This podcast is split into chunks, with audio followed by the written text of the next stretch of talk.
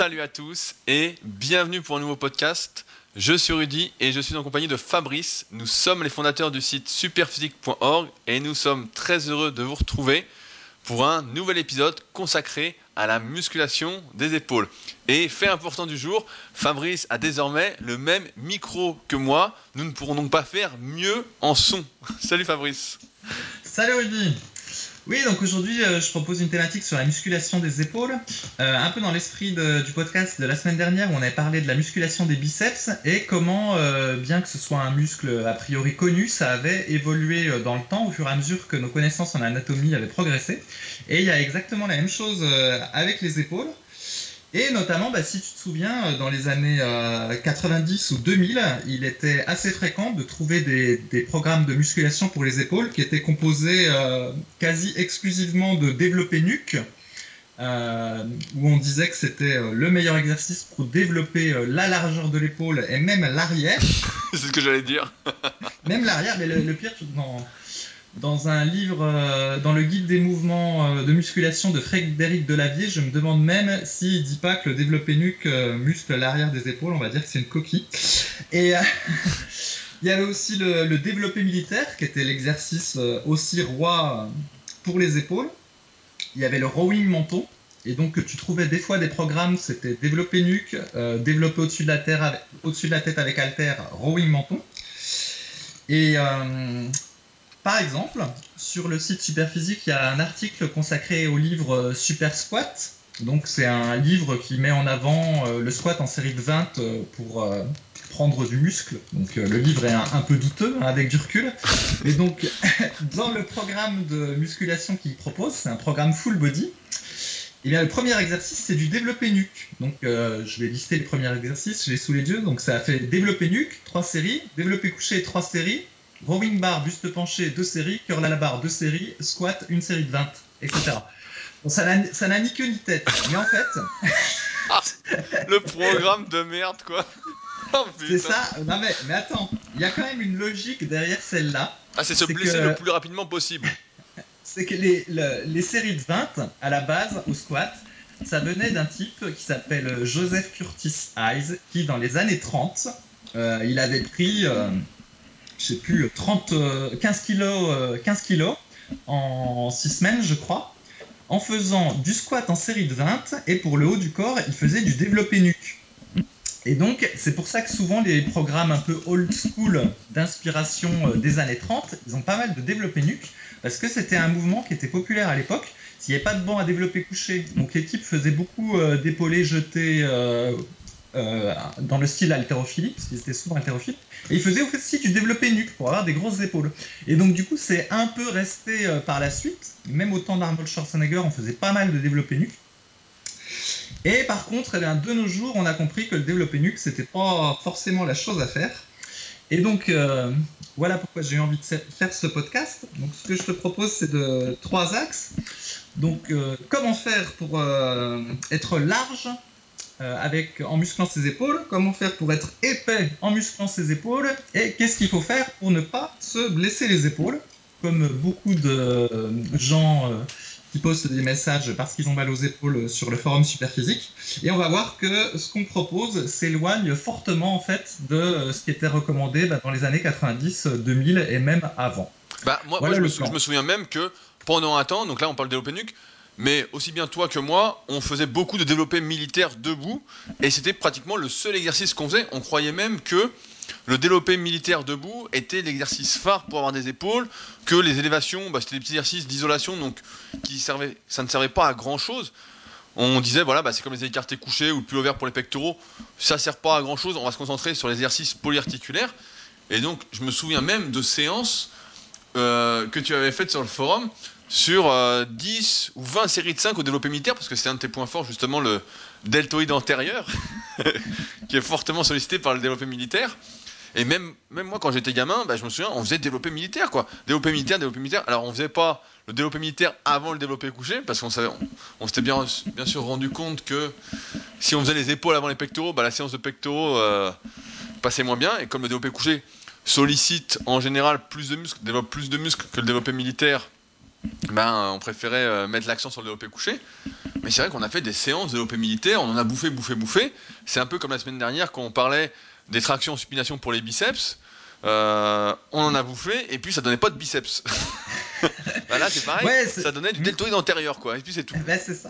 C'est-à-dire que de la même façon que, que le développé couché était l'exercice 3 pour les pectoraux, on pensait que le développé militaire ou euh, éventuellement nuque était l'exercice 3 pour développer la totalité de l'épaule. Alors du coup effectivement on en, on en faisait plein. Euh, moi je faisais, j'aimais bien faire 8 séries de 5 par exemple. En plus, c'est un mouvement qui est assez, c'est assez sympa parce qu'il y a une grande amplitude de, travail. Tu vois, tu es gainé, etc. Tu, tu sens que tu pousses. Euh, c'est assez plaisant. Mais dans le but de muscler les épaules, on s'est avéré que c'est, s'est avéré que c'était pas le, meilleur des mouvements. Bah ouais, bah c'est sûr que ça, nous a, bah, ça nous a donné plus d'avant d'épaule et surtout les jours qui suivaient, on était tout courbaturé d'avant d'épaule, on était tout raide et euh, on avait les épaules bien en avant. c'est ça. Et donc, justement, alors si on veut euh, essayer de paraître plus large, comment il faut faire, Rudy? Quelle partie des épaules il faut muscler? Alors fais-nous un rappel anatomique et puis dis-nous quel euh, est l'exercice qu'il faut favoriser. Bon, alors les épaules, très simplement, les deltoïdes sont composés de trois gros faisceaux, le faisceau antérieur, le faisceau moyen et le faisceau postérieur, bien qu'on puisse diviser notamment le faisceau moyen en plusieurs petits faisceaux mais euh, on va se concentrer là-dessus en disant qu'il y a trois faisceaux différents. Donc ça, c'est les principaux muscles, les muscles que l'on voit. Il y a d'autres muscles que l'on verra après, qu'on va aborder comment réduire son risque de blessure au niveau des épaules, qui font également partie, pour moi, de l'épaule, des muscles de l'épaule.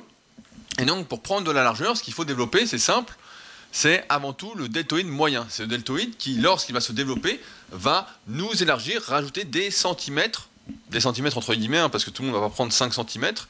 Si on prend déjà 1 ou 2 centimètres, voire 3, c'est pas mal. Qui va rajouter donc des centimètres en largeur. Il faut également savoir que la largeur, le fait d'être large, euh, il y a une grosse, comment on peut dire, prédisposition osseuse à la base. Plus on a des clavicules longues et plus on va être large de base, plus son ossature va être large. Et malheureusement, on ne peut pas trop jouer là-dessus. C'est ce qui explique que certaines personnes qui ne font même pas de musculation, qui ne travaillent même pas le deltoïde moyen, eh bien en fait soient plus larges que des personnes qui sont à la base très étroites, donc qui ont des clavicules très courtes et qui ont pourtant des deltoïdes moyens très développés. Donc, pour développer le deltoïde moyen, ce n'est pas du développé militaire qu'il faut faire.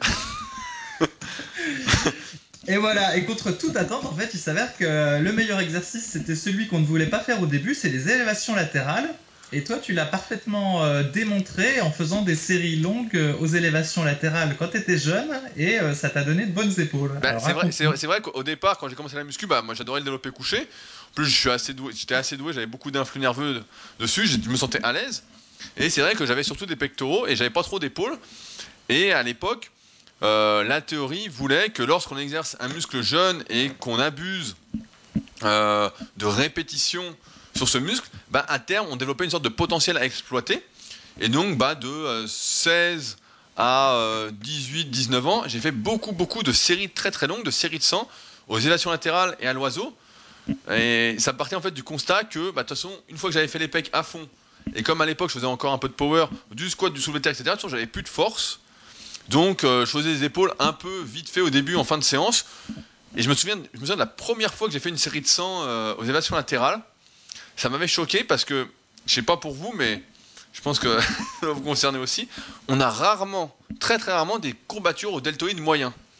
Et là, après, j'avais fait une série de 100 à 4 kg en fin de séance, le lendemain, j'avais super mal au deltoïde moyen. Quand je levais les bras euh, latéralement, euh, j'avais vraiment très très mal. Et je me suis dit, bon, bah, euh, je tiens peut-être quelque chose. Et c'est vrai que donc, pendant quelques années, j'ai vraiment fait que ça pour les épaules. Donc l'oiseau, sur banc incliné, je faisais et des élévations euh, latérales debout avec halter. Et euh, ça m'a permis petit à petit de développer mes épaules, notamment ensuite quand j'ai repris un entraînement classique, c'est-à-dire un entraînement en série moyenne, avec des cycles de progression, etc.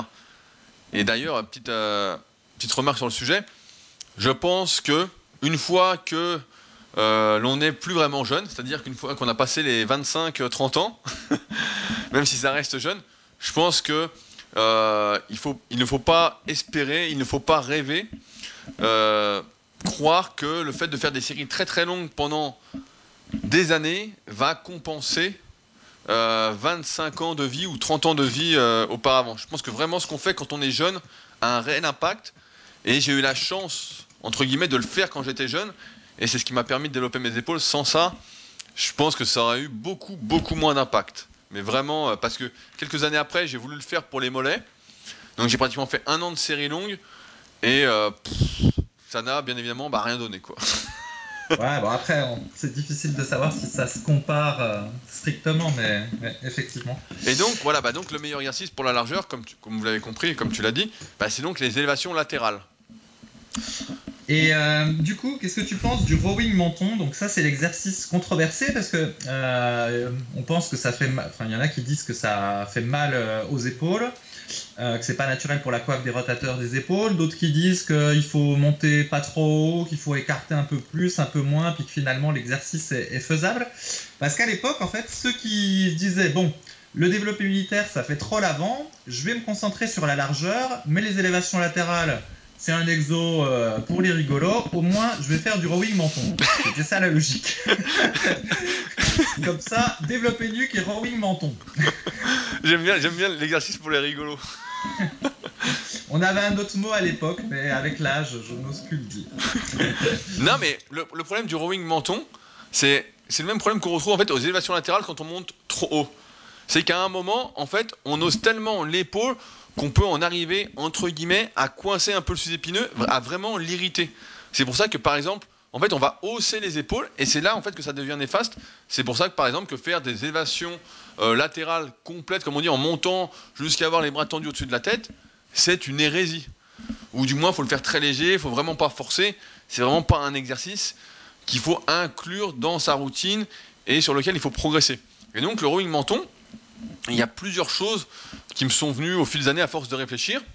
D'une part, c'est qu'un, il faut éviter de monter les coudes, euh, de monter jusqu'à hausser les épaules. Mieux vaut s'arrêter avant et on se rend compte dans ce cas-là que ça revient à faire des élévations latérales avec des coudes fléchis. En fait, on s'arrête quand euh, le bras est parallèle au sol.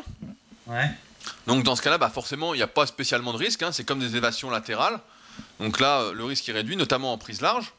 Et par contre, si on veut monter plus haut et par exemple faire de la prise serrée pour essayer de plus développer ses trapèzes, pour développer un physique herculéen, et eh bien dans ce cas-là, je conseille vraiment de modifier sa technique. Euh, c'est-à-dire que à, mes élèves à qui je le fais faire, en fait, je leur conseille à chaque fois de tirer avec la barre vraiment en avant du corps et de réaliser une rotation externe, en fait, une fois qu'ils ont dépassé les bras parallèles au sol. Et donc dans ce cas-là, on est sur un exercice qui va plutôt renforcer la rotation externe. On va voir quel muscle ensuite après. Et là, ça peut avoir un intérêt. Mais c'est sûr que ça isole beaucoup moins le faisceau moyen que les actions latérales. Comme c'est un exercice polyarticulaire, le rowing menton, donc prise large, même si on s'arrête donc à, la parallèle au sol, ben il y a les biceps qui vont intervenir.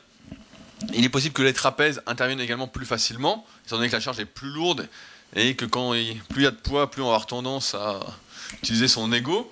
Il y a les avant-bras qui sont également euh, mis en jeu.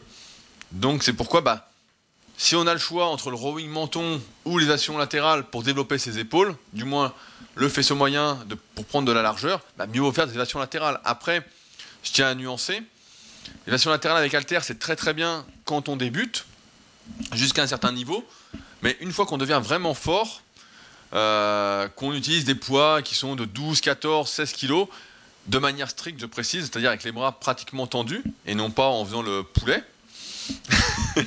Euh, ben dans ce cas-là, à partir de ce moment-là, je conseille de passer à la poulie et de les faire à un bras pour justement avoir une résistance qui est plus douce et moins traumatisante pour l'articulation des épaules, qui reste l'une des articulations les plus fragiles de notre corps comme en témoigne, comme tu le disais, le nombre de messages qu'on reçoit de personnes qui ont très mal aux épaules et pour beaucoup qui ne peuvent plus s'entraîner. Mm, mm. Bah D'ailleurs, même Dorian Yates, l'ancien Mister Olympia, dans sa vidéo Blood and Guts, je crois qu'il l'est fait euh, à la poulie euh, en unilatéral. Sinon, tu as fait une private joke que peut-être les gens n'ont pas compris sur le physique herculéen, donc je vais l'expliquer. en fait, il faut savoir qu'au début des années 2000, euh, pour apprendre les exercices de musculation, il n'y a pas tellement de livres de. Enfin, il y a un livre de référence du moins qui s'impose, c'est celui de Frédéric Delavier, là, le guide des le guide des exercices de musculation, le guide des mouvements de musculation, je sais plus comment il s'appelle. Et donc là, il en est à sa cinquième, sixième édition, peut-être encore plus. Mais à l'époque, c'est la première ou la deuxième. Et donc, on est tous un peu euh, comme des fous en regardant ce livre qui nous paraît le, le Saint Graal. Et effectivement, il est très bien fait. Et euh, notamment sur le rowing menton, euh, il dit que c'est un exercice qui va développer un physique herculéen.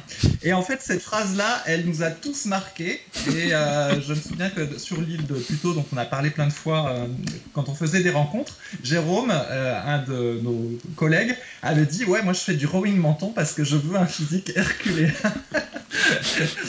et même moi, j'en ai fait un peu de rowing menton. Et c'est vrai que.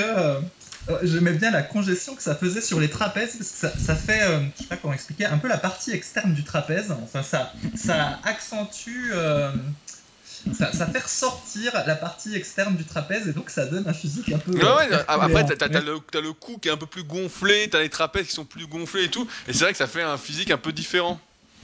Voilà. Putain, mais je vois, je vois que t'as de la mémoire, hein, j'étais pas sûr que tu, euh, tu te souviennes de cette anecdote.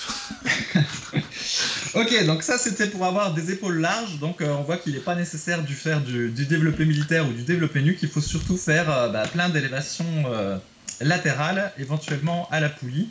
C'est vraiment l'exercice 3 pour des épaules larges. Et cette fois-ci, si on veut paraître épais de profil, Rudy, qu'est-ce qu'il faut faire? Du développé nuque. bah, alors, comme on- vient de le voir, il faut développer principalement le faisceau postérieur du deltoïde. Euh, en théorie, il faudrait également développer le faisceau antérieur du deltoïde, mais le faisceau antérieur, en fait, c'est un euh, des faisceaux, le faisceau des épaules qui est le plus travaillé grâce aux exercices de développer pour les pectoraux et qui malheureusement dans beaucoup de cas, euh, à cause de votre morpho-anatomie, bah, va même prendre l'ascendant sur vos pectoraux, sur le travail de ces derniers.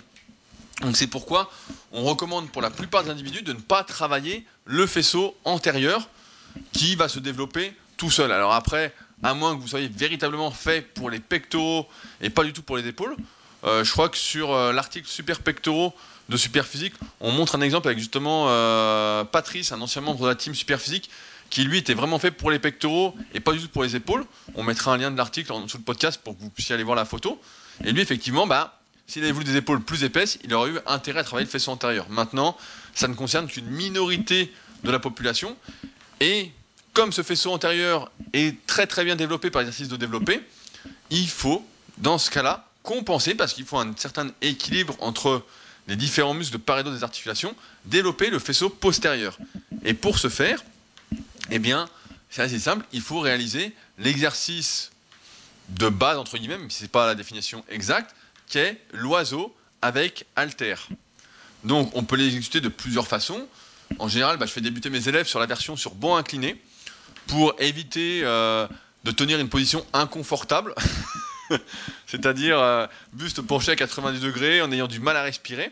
Le but, c'est véritablement d'isoler l'arrière des épaules, et plus on va réduire l'intervention des autres muscles, mieux cela va être. Donc l'oiseau sur banc incliné avec halter. Et quand on va devenir, encore une fois, fort, comme aux élévations latérales, eh ben, on va pouvoir passer sur, des, sur l'oiseau à un bras, à la poulie basse ou à la poulie haute. Donc à la poulie basse, si on le fait plutôt à genoux, pour justement réduire l'intervention euh, des muscles du gainage, pour simplifier.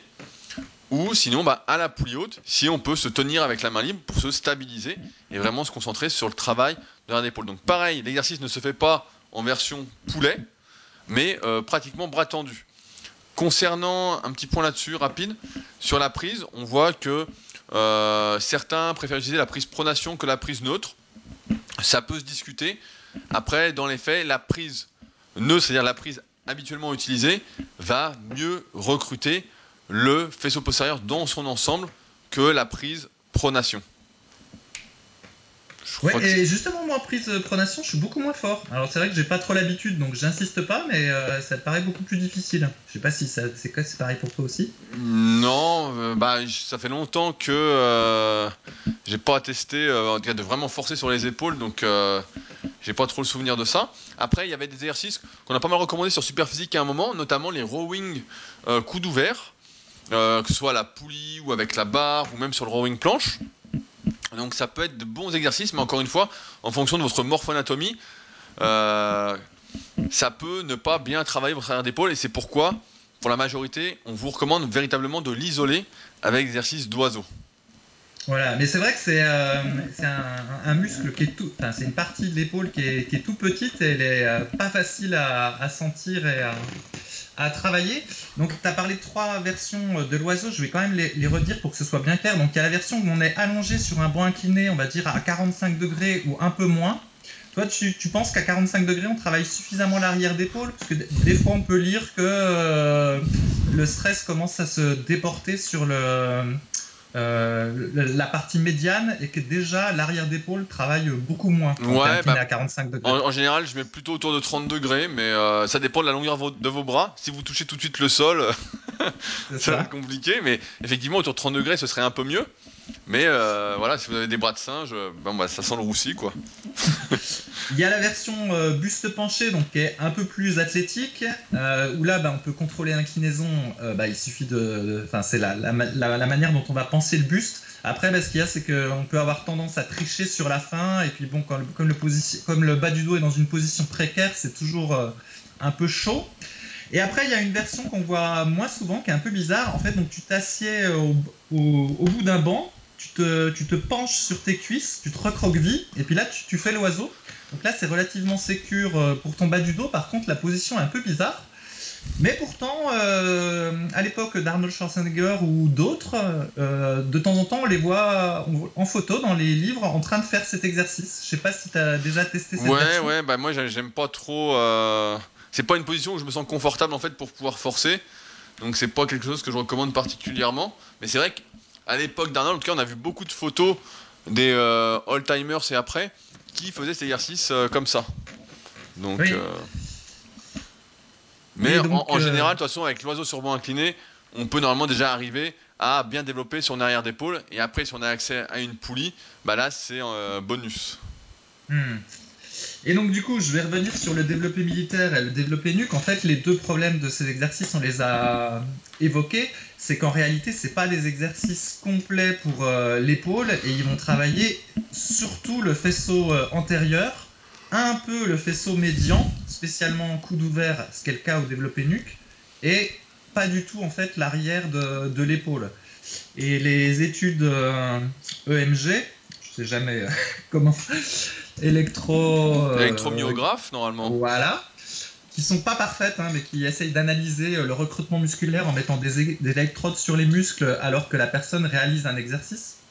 Des fois, elles donnent des résultats un peu bizarres en montrant que le kickback euh, avec halter est un exercice qui travaille les trois faisceaux du triceps, mais, en montre qu'en fait, effectivement, il n'y a quasiment aucune activation de l'arrière d'épaule quand on fait du développé militaire ou du développé nuque. Et donc, euh, ce sont des exercices qui travaillent l'épaule de manière complètement incomplète. Et comme l'a dit Rudy, si déjà vous avez le devant de l'épaule en, point fort, faire ces exercices fera qu'en fait, vous euh, prendrez, entre guillemets, de moins en moins de pectoraux, parce qu'ensuite, pendant votre séance euh, pectorale, eh ben, vous sentirez encore moins les pectoraux, parce que ce sont vos épaules qui vont continuer à prendre l'ascendant parce que vous les aurez trop travaillés euh, par ailleurs. Donc du coup, c'est vraiment pas une bonne idée. Oui, c'est pas, une, pas une bonne idée, et surtout, ça va contribuer, comme on va le voir juste après, à prédisposer à se blesser. Un petit mot sur, le l'EMG, comme tu en as parlé un petit peu.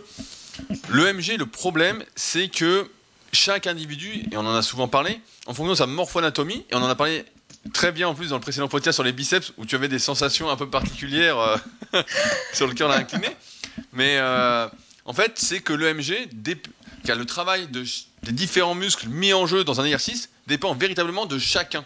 Donc, de la longueur de ses segments osseux, de la longueur des différents muscles de ces différents muscles. Chaque personne n'a pas la même longueur de muscle, de ses antécédents, de son hérédité, etc. Et c'est pourquoi l'EMG ne donne qu'une tendance générale et non pas une tendance personnalisable. Alors là, pour le développé nuque et le développé euh, militaire, là, il n'y a aucun doute euh, que ça ne fait pas l'arrière d'épaule. Ah, ah, il y a peut-être quelqu'un euh, qui a des insertions un peu particulières et ça peut le faire, mais je demande à voir.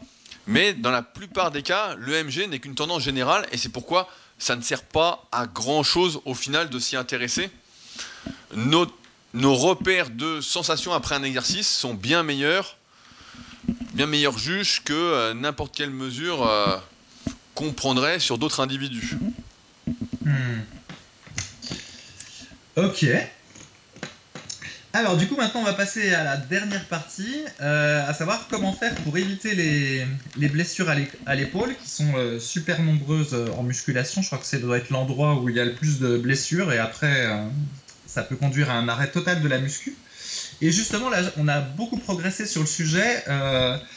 Euh, avec la mise en exergue des petits muscles de la coiffe des rotateurs de l'épaule dont tu vas parler. Et ça, pour le coup, c'était complètement euh, absent euh, dans les années 70, 80 ou peut-être même 90. Je sais pas à partir de quand ça apparaît dans le discours. Mais par exemple, si on prend l'encyclopédie du bodybuilding d'Arnold Schwarzenegger, donc qui doit dater des années 80, il n'est même pas fait mention de la coiffe des rotateurs, quoi. Ça n'existe même pas. Non, mais c'est vrai, vrai que on a mis un certain temps à s'y intéresser. Euh, et c'est quand les personnes ont commencé à avoir mal aux épaules qu'on s'est dit bah, c'est bizarre et tout. Euh, ils ont des épaules un peu instables, euh, ça ne va pas quoi. Et progressivement, surtout, bah, je pense que avec la démocratisation d'Internet et le fait que de plus en plus de personnes en parlent, on a commencé à s'y intéresser. Donc les principaux muscles de la coiffe des rotateurs que vous connaissez peut-être, ce sont le supra-épineux, également appelé le sus-épineux. Donc ça c'est un muscle qui, comme on a parlé tout à l'heure au rowing menton, euh, lorsqu'on fait du rowing menton en montant exagérément les coudes, en haussant les épaules, bah, on peut vite se l'user, vite se le déchirer. Les déchirures sous-épineuses sont assez courantes, hein, malheureusement. Ça commence par des micro-fissures et puis ça finit par un arrachement complet. Et donc, quand on a un arrachement complet du sous-épineux, bon, bah, élever l'épaule latéralement, ça devient très compliqué. Euh, il y a euh, l'infra-épineux également, dit le sous-épineux, donc qui est le principal muscle que l'on va travailler euh, lorsqu'on va essayer de travailler la rotation externe, donc quand on va pratiquer des L-fly, donc c'est euh, pratiquement le plus gros muscle. Je suis plus très sûr par rapport au sous-scapulaire, il faudrait que je regarde mes notes, mais euh, c'est un muscle qui est assez gros dans le dos chez certains individus, donc on le voit par exemple quand on est de dos en position relâchée ou qu'on fait un double biceps de dos, c'est une petite bosse qui va être entre l'arrière d'épaule et le trapèze moyen. Donc chez certaines personnes, il est assez gros au naturel, quand on ne prend pas de produits dopants, c'est rare qu'il soit très gros, parce que c'est l'un des muscles qui se développe pratiquement tout seul lorsque l'on prend des stéroïdes anabolisants. C'est pourquoi on voit énormément de bodybuilders professionnels qui ont un intra-épineux énorme et qui, lorsqu'on regarde leur DVD, ne savent même pas qu'il existe. ne le travaillent même pas. Donc, euh, c'est le principal muscle qu'il va falloir travailler pour éviter les douleurs aux épaules. Donc, après, il y a le sous-scapulaire. Euh, il y a parfois, selon certains livres, le tendon du long biceps qui est mis dans la coiffe du rotateur parce que lorsqu'il est irrité, il va déstabiliser un peu l'épaule. Je me souviens quand j'avais eu mal au tendon du long biceps, je crois que c'était en 2012, 2012, et ben ça déstabilise l'épaule quand il est irrité. Donc certains le, comptent dessus. Quand on a une rupture du tendon du long biceps, on déguste aussi. Et je crois qu'il y en a encore un autre, mais je l'ai oublié le petit rond. Et voilà le petit rond. Bah voilà Fabrice, heureusement que tu es là. et le petit rond qui parfois euh, est visible, mais pas chez tout le monde. Euh, parfois, il a, fusionné un peu avec le grand rond, donc on ne le voit pas. Mais effectivement, donc c'est tous ces petits muscles-là que avant on n'imaginait même pas, ou on ne s'y était même pas intéressé, qui vont permettre, lorsque l'on a les épaules saines, en les renforçant, de les garder saines. Lorsqu'on a les épaules abîmées, là par contre, il faut déjà essayer de comprendre pourquoi on a mal aux épaules, qu'est-ce qui est touché pour trouver les solutions. Et donc, en fait, c'est des petits muscles qui euh, accompagnent euh, l'épaule euh, dans tous ses mouvements, en fait. On peut dire ça. Bah ouais, en, fait, on peut même dire que la plupart des ouvrages d'anatomie parlent de ligaments actifs, en fait, en parlant de ces muscles de la coiffe des rotateurs. Donc on a des ligaments qui ne bougent pas, en quelque sorte, qui sont là. Et la coiffe des rotateurs, les muscles en tout cas, sont décrits comme des ligaments actifs qu'on va pouvoir renforcer. C'est ce qui va assurer la stabilisation de l'épaule sachant que l'articulation de l'épaule euh, a une amplitude de mouvement euh, assez énorme qu'on ne retrouve euh, sur aucune autre articulation. Et donc ça nous a amené progressivement à inclure ce qu'on appelle des L-fly, autrement dit un travail de la rotation externe des épaules, notamment en échauffement. L'article échauffement de superphysique, c'est un des premiers exercices qu'on vous conseille de faire, et mais également de le travailler, de travailler ce mouvement en plus dans vos entraînements et de progresser dessus. C'est véritablement euh, très très important si vous souhaitez ne pas vous blesser. On a également vu apparaître, donc là c'est un peu plus compliqué à décrire, euh, c'est ce que j'avais mis dans ma formation super épaule, des étirements pour le sus-épineux. Euh, on a accordé beaucoup plus d'importance également à tout ce qui est mobilité d'épaule, aux étirements des muscles qui sont rotateurs internes, parce qu'on a compris également, tout à l'heure on parlait du déséquilibre entre le deltoïde antérieur et le deltoïde postérieur, mais ça concerne également en fait un déséquilibre entre la face antérieure du corps, du haut du corps, et la face euh, postérieure du haut du corps. Et donc lorsque l'on est toujours en rotation interne des épaules, bah forcément on n'a plus de possibilité de se mettre en rotation externe et les risques de blessure sont fortement accentués. C'est pourquoi on a également vu de plus en plus d'étirements, on en avait parlé dans un podcast d'ailleurs, de, du fait que le développé nuque pratiqué de manière légère pouvait notamment faire du bien en tant qu'étirement actif. Mais euh, tout ça pour y revenir au fait que euh, il faut faire, et c'est pratiquement obligatoire aujourd'hui si vous souhaitez durer en musculation, faire l'exercice phare, entre guillemets, que sont les Hellfly. Alors, je conseille de le faire à la poulie ou avec un petit élastique plutôt qu'avec halter. Le pire de ce que je vois, ce sont les rotations externes debout euh, avec halter. Ça, ça ne sert absolument à rien. Euh, je dirais vraiment, c'est vraiment le truc à éviter. Euh, si vous voyez quelqu'un faire ça, bon, bah, c'est mauvais signe. Vous le conseillez. au pire, on peut le faire allongé latéralement sur un banc avec un halter. Mais étant donné que ce sont des muscles qui sont souvent traumatisés, légèrement abîmés, mieux vaut que la résistance soit assez douce. Et c'est pourquoi je vous recommande donc l'utilisation de la poulie.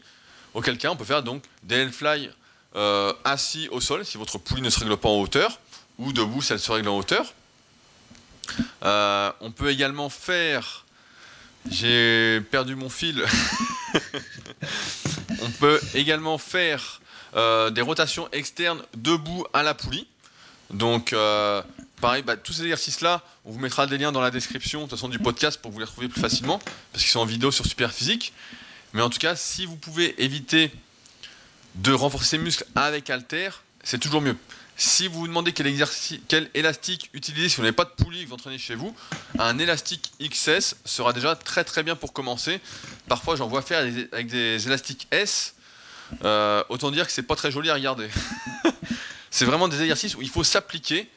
Euh, là, ça prend vraiment tout son sens. Il faut vraiment pas tricher. Parce que dès qu'on fait un exercice pour le haut du corps, où on met lourd, on va traumatiser ces muscles-là, traumatiser les tendons. D'ailleurs, un bon signe pour savoir si votre coiffe des rotateurs est abîmée, c'est lorsque vous faites des L-fly, donc à la poulie par exemple, si ça brûle à l'intérieur de votre épaule, c'est mauvais signe. Hein c'est que euh, vous êtes un peu atteint, donc il va falloir vraiment prendre soin de vos épaules. Si par contre ça brûle bien, euh, par exemple, l'infraépineux dans le dos, bon bah là, euh, c'est que tout va bien, c'est plutôt bon signe. Hmm. Alors, justement, puisqu'on est dans le podcast, je te la, je demandais ton avis directement. Il y a deux manières de faire la, la rotation externe. Donc, il y a le Hellfly tel que tu l'as expliqué, quand le coude est proche des flancs. Donc on dit que c'est le mouvement de l'autostoppeur parce que ça rappelle un peu euh, ce qu'on faisait quand on faisait du stop avec le bras qui part euh, un peu de côté. Mais on peut aussi faire une rotation externe avec cette fois-ci le coude placé euh, en hauteur au niveau de l'épaule et on appuie sur un, banc incliné. Tu vois ce que je veux ouais, dire Ouais, mais c'est ce que j'ai appelé rotation externe debout tout à l'heure. ah d'accord. Ok. Et donc toi, est-ce que ça travaille l'infra-épineux également ou est-ce qu'il y a une différence sur le recrutement dans la coiffe des rotateurs? Bah, c'est une bonne question, c'est vrai que j'ai pas réfléchi. Bah, c'est sûr que ça travaille également l'infra-épineux. Après, ce qui se passe quand on fait des L-fly, euh, c'est qu'on sent également un bout du faisceau postérieur du deltoïde se contracter. Donc je sais pas si tu l'as déjà senti, on sent que. Oui, oui, tout à fait, on sent que. Alors que quand on fait des rotations externes debout, bah là on le sent pas. Hmm. Là c'est vrai qu'on sent que euh, on sent pas que ça se passe. Après, là de tête j'ai plus euh, assez l'anatomie en tête la vision de tous les muscles avec les insertions pour voir ce que ça changerait exactement à part ça. Mais ça reste effectivement un bon exercice de renforcement également. Moi, je vois en tout cas qu'un des freins, par exemple, au développement du dos, euh, lors des exercices euh, de traction ou de rowing ou de tirage à la poulie, c'est justement ce manque de rotation externe. Lorsqu'on ne peut pas se mettre en rotation externe, on ne peut pas bien, sauf si on a la morphoanatomie pour, etc., qu'on a une exception, on ne peut pas bien travailler son dos. Et donc c'est pourquoi, là, la rotation externe debout, c'est un très très bon exercice pour justement permettre à terme de garder les coudes ouverts lorsqu'on fait des tirages hauts pour développer le faisceau externe du grand dorsal qui donne ce qu'on appelle bah, la largeur du dos, entre guillemets. Oui, et c'est là qu'il y a un petit paradoxe en fait, c'est que les, donc les vieux culturistes, Arnold Schwarzenegger et compagnie, comme je les cite toujours, donc eux faisaient beaucoup de développé nuque, et même s'il y avait un côté euh, risqué euh, à ça, euh, en même temps, on a l'impression que ça les protégeait un peu parce qu'ils ne faisaient pas fly et compagnie, ils n'avaient même pas conscience, donc comme on l'a expliqué, de ce qu'était la coiffe des rotateurs. Mais à force de faire du développé nuque ou des écartés couchés ou des exercices qui, qui mélangeaient à la fois la musculation et puis on va dire une forme d'assouplissement musculaire, on a l'impression que ça les préservait quand même un, peu des blessures. Tu vois ce que je veux dire Non, non, mais je suis, je suis assez d'accord. Le fait de se mobiliser dans tous les sens et surtout de manière contrôlée, ça fait office en fait d'étirement actif. Et tant qu'on ne force pas dessus comme un bourrin, euh, qu'on adopte une technique, euh, comment on pourrait dire, une technique bien pourrie, bah là je pense que ça fait du bien. Effectivement, moi développer nuque par exemple, j'en fais de manière très légère pour m'assouplir après les pectoraux. Mais c'est pas un exercice où je vais forcer comme un veau, où je vais faire des répétitions euh, très très lentes, où je vais véritablement aller à l'échec. C'est plus un exercice que je vais faire en prévention pour justement me garder une bonne mobilité. C'est comme faire du squat. On, l'a souvent dit, le squat c'est dangereux, faites très attention, vous allez vous faire mal au dos à terme si vous forcez dessus. Si vous ne forcez pas et que vous le faites dans une optique de mobilité, vous le faites, je sais pas, euh, à 80 euh, à 80 kg et que vous en avez la force bien évidemment, bah, il y a très peu de chances que vous fassiez très mal avec 80 kg. Mais par contre, si vous le faites bien jusqu'en bas, etc., ça va vous permettre de garder une bonne mobilité du bas du corps. Hmm. C'est toujours pareil. ça devient dangereux à partir du moment où on force, et je dirais même qu'à partir du moment où on force, c'est là qu'on se rend compte des déséquilibres qu'on a, et c'est là qu'on s'aperçoit des problèmes voilà, que, que l'on a et qu'il faut commencer à travailler dessus. Alors, par chance, certains n'ont aucun problème, sont nickel, et euh, pour la plupart d'entre nous, bah, euh, et vous qui nous écoutez sans doute, on se rend compte qu'on est complètement tordu et qu'on est plein de problèmes et qu'on a pas mal de travail correctif à faire avant de pouvoir euh, charger ou plutôt de changer d'exercice et de garder ces exercices dangereux à côté pour la mobilité. c'est qu'à l'époque, ils n'avaient pas d'ordinateur personnel et de smartphone, donc ils n'étaient pas toute la journée la tête penchée et les épaules rentrées. Ah oui, bah, bah c'est sûr, sûr, aussi. Hein. C'est sûr que maintenant, notre mode de vie fait que les blessures aux épaules, sont faciles à avoir. Hein. Tu es toute la journée assis sur ton ordi, tu t'étires jamais, tu te mobilises pas, etc. Ben écoute, c'est sûr que tu vas finir très raide. Il y a Alors, est-ce que. Oui, vas-y, Faris. Est-ce que tu as entendu parler sinon de, l'accessoire qui s'appelait le shoulder horn? Euh, ça, ça, me parle. Tu vois ce que c'est? Je suis plus très sûr. Ouais. Ah, en fait, c'est justement euh, quelque chose qui te permet de faire des rotations externes avec halter, coude levé. En fait, c'est un accessoire que tu peux trouver sur internet. En gros, c'est. C'est bon, je l'ai trouvé. Une espèce de tige que tu mets derrière ta nuque et après tu peux placer tes coudes également dessus. Et ensuite, tu peux faire une rotation externe euh, avec les haltères.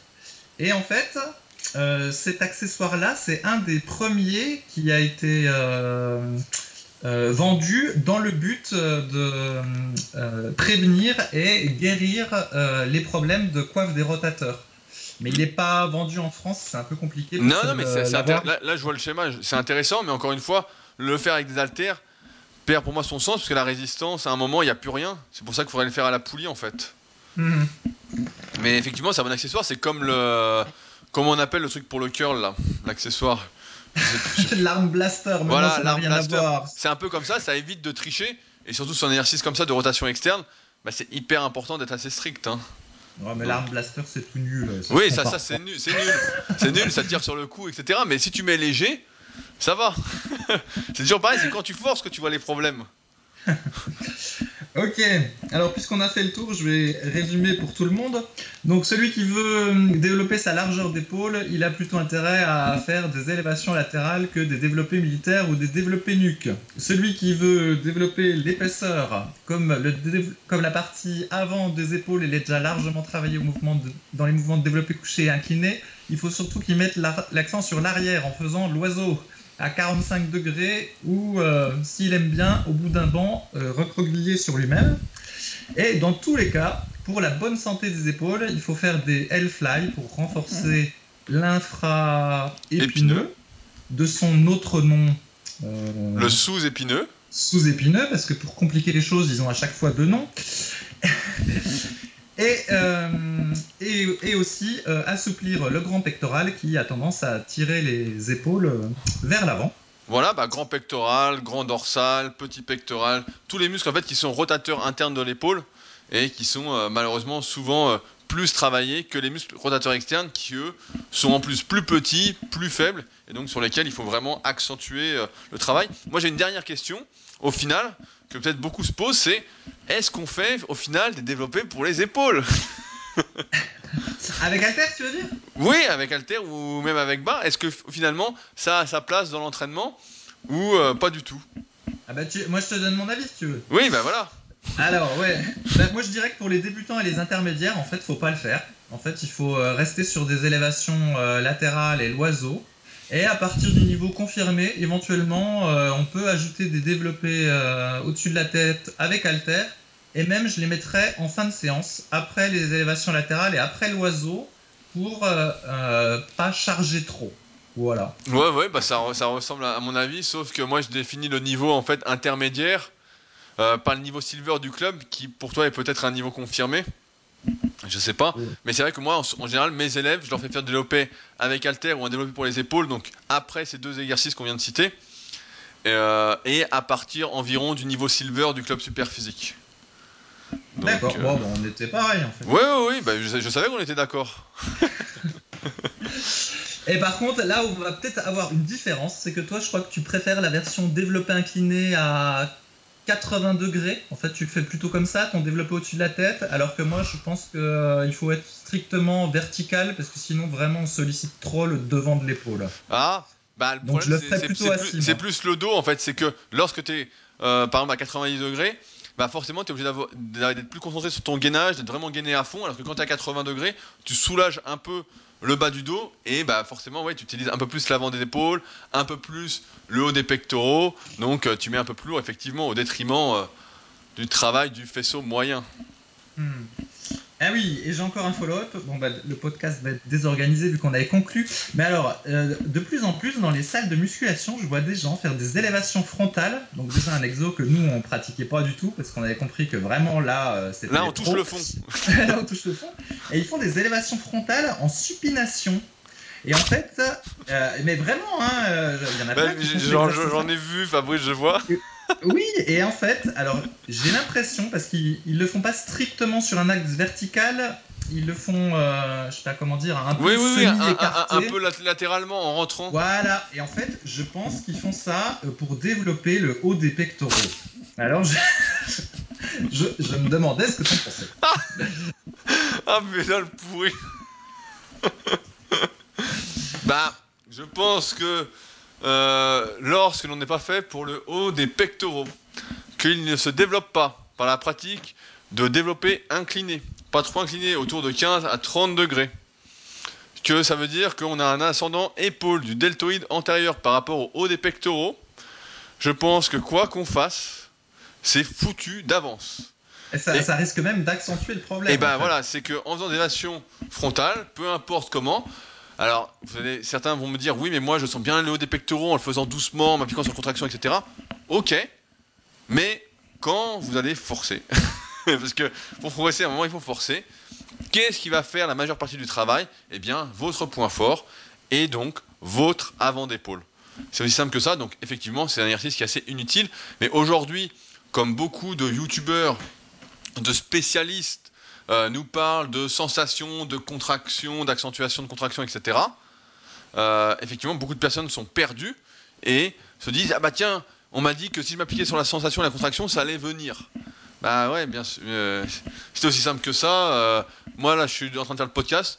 Je monte sur la pointe des pieds sans arrêt, je pense à mes mollets, ils vont se développer. Bien sûr que non. voilà, donc effectivement, j'ai déjà vu cet exercice-là. Et c'est vrai que bah, c'est triste en fait de voir que euh, le milieu de la musculation n'évolue pas comme il devrait et qu'on en est encore à voir des conseils comme ça qui sont ensuite euh, utilisés en salle de musculation, qui sont finalement une perte de temps, qui vont accentuer les risques de blessures aux épaules euh, et qui ne vont pas dans, le bon sens, dans le fait d'agir en connaissance de cause, ce qui est un peu notre. Euh, voilà. Eh ben, il faut espérer, il faut espérer qu'avec ce podcast, tu vois moins de, on voit moins de gens faire des élévations frontales en supination, mais plus de gens faire des Hellfly à la voilà. Oui, bah, ce, serait, ce, serait, bien, mais je pense que notre portée est limitée. Mais en tout cas, notre portée, pour finir, dépend de vous. Et effectivement, j'ai regardé avant le podcast. Euh, J'aime bien regarder euh, chaque semaine avant qu'on fasse celui-ci.